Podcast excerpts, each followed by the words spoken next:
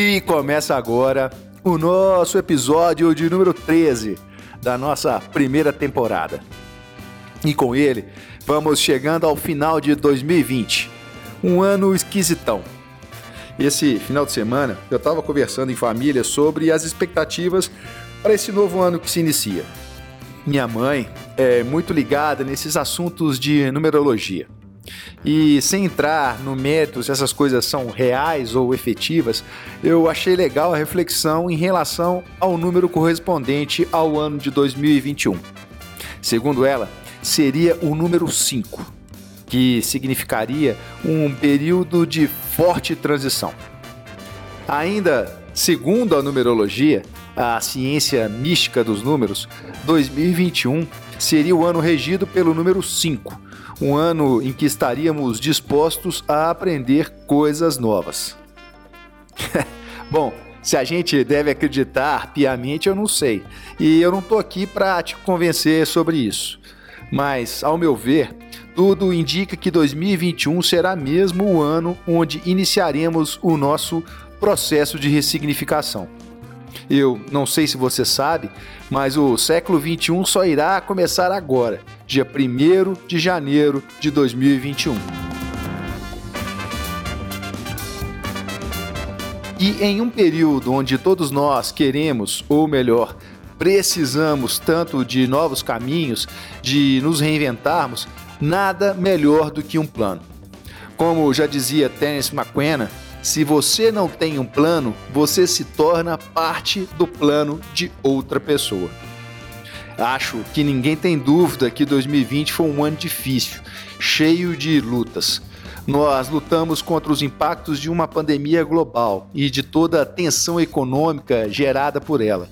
Lutamos contra as crises relacionadas ao clima e contra toda a inquietação causada por injustiças raciais apesar de estarmos tão próximos de um novo século. E não seria uma loucura imaginar que a tecnologia deverá ser parte fundamental para resolvermos essas dores, esses problemas. Mas, cuidado, pode ser um erro pensar, e olha, eu não quero que você faça isso, que a tecnologia por si só será suficiente. Isso é um engano, um engano abissal. Para distribuir de maneira mais uniforme as oportunidades econômicas no futuro, a tecnologia precisa ser democratizada. E para que isso aconteça, será necessário que nós, seres humanos, façamos uma combinação, um alinhamento entre as nossas habilidades tecnológicas e as nossas habilidades pessoais. E esse alinhamento, para funcionar, deverá ser composto por duas dimensões básicas a adoção da tecnologia e a capacidade de nós, seres humanos, em usá-las. As tão famosas tecnologias exponenciais precisam estar nas mãos de todos os profissionais e também de empresas e das organizações do setor público. O agricultor de amanhã vai sobrevoar as suas plantações com um drone de baixo custo, coletando e enviando dados para a nuvem, que fornecerá em seguida as informações sobre a umidade e sobre as pragas e insetos direto para um computador disponível lá na fazenda. Um operador de chão de fábrica vai depender cada vez mais de suas novas habilidades digitais para analisar e corrigir, se for necessário, os desvios de um robô automatizado, instalado logo ali na linha de produção a sua análise precisa, baseada nos novos conhecimentos adquiridos no universo digital, é que irão garantir a fabricação com toda a precisão necessária. Os médicos, independentemente de onde estejam localizados, vão se reunir virtualmente, usando a realidade aumentada para examinar um paciente. Na próxima década, que se inicia agora, dia 1 de janeiro de 2021, as empresas terão o seu desempenho econômico definido pela velocidade da sua transformação digital, com a tecnologia e as habilidades humanas juntas, criando vantagens competitivas. Na visão do CEO da Microsoft, Satya Nadella, a intensidade do uso da tecnologia nos próximos anos será algo parecido com a eletricidade. Ou seja, ficará mesmo em segundo plano, tornando-se uma parte completamente integrada às nossas vidas e à nossa sociedade. As Smart Cities vão evoluir de tal maneira que irão disponibilizar às empresas e aos cidadãos uma arquitetura de dados open source, para que todos possam contribuir com as inovações. Todos os critérios com a segurança deverão acompanhar, é claro, este processo. Aliás, este é hoje um dos maiores riscos no avanço da tecnologia em nossas cidades. Muito dado organizado, reunido em sistemas e plataformas ainda muito frágeis. Mas isso tudo irá evoluir. Não há escolha.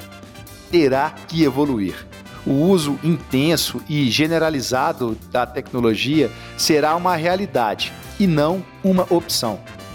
Lembra da comparação com a eletricidade, né?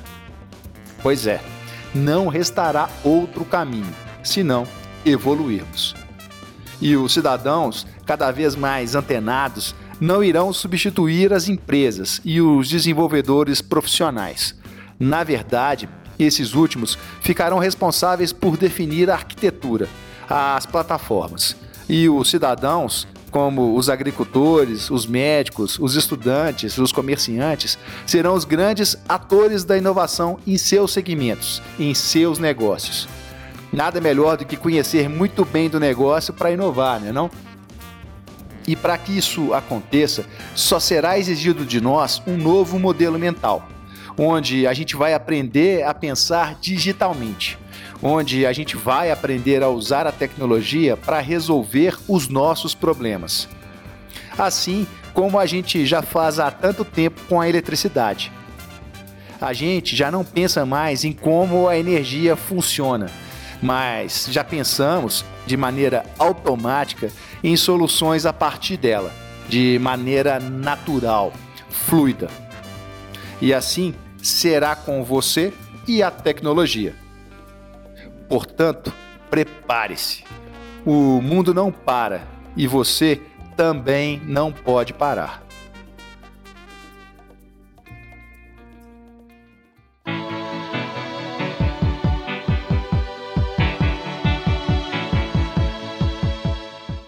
E chegando ao fim, música! The heart is a balloon Shoots up through the stony ground. There's no room.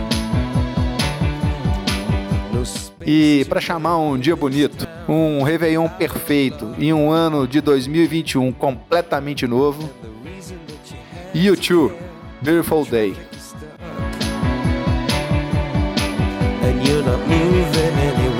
Um beijo e até o próximo episódio.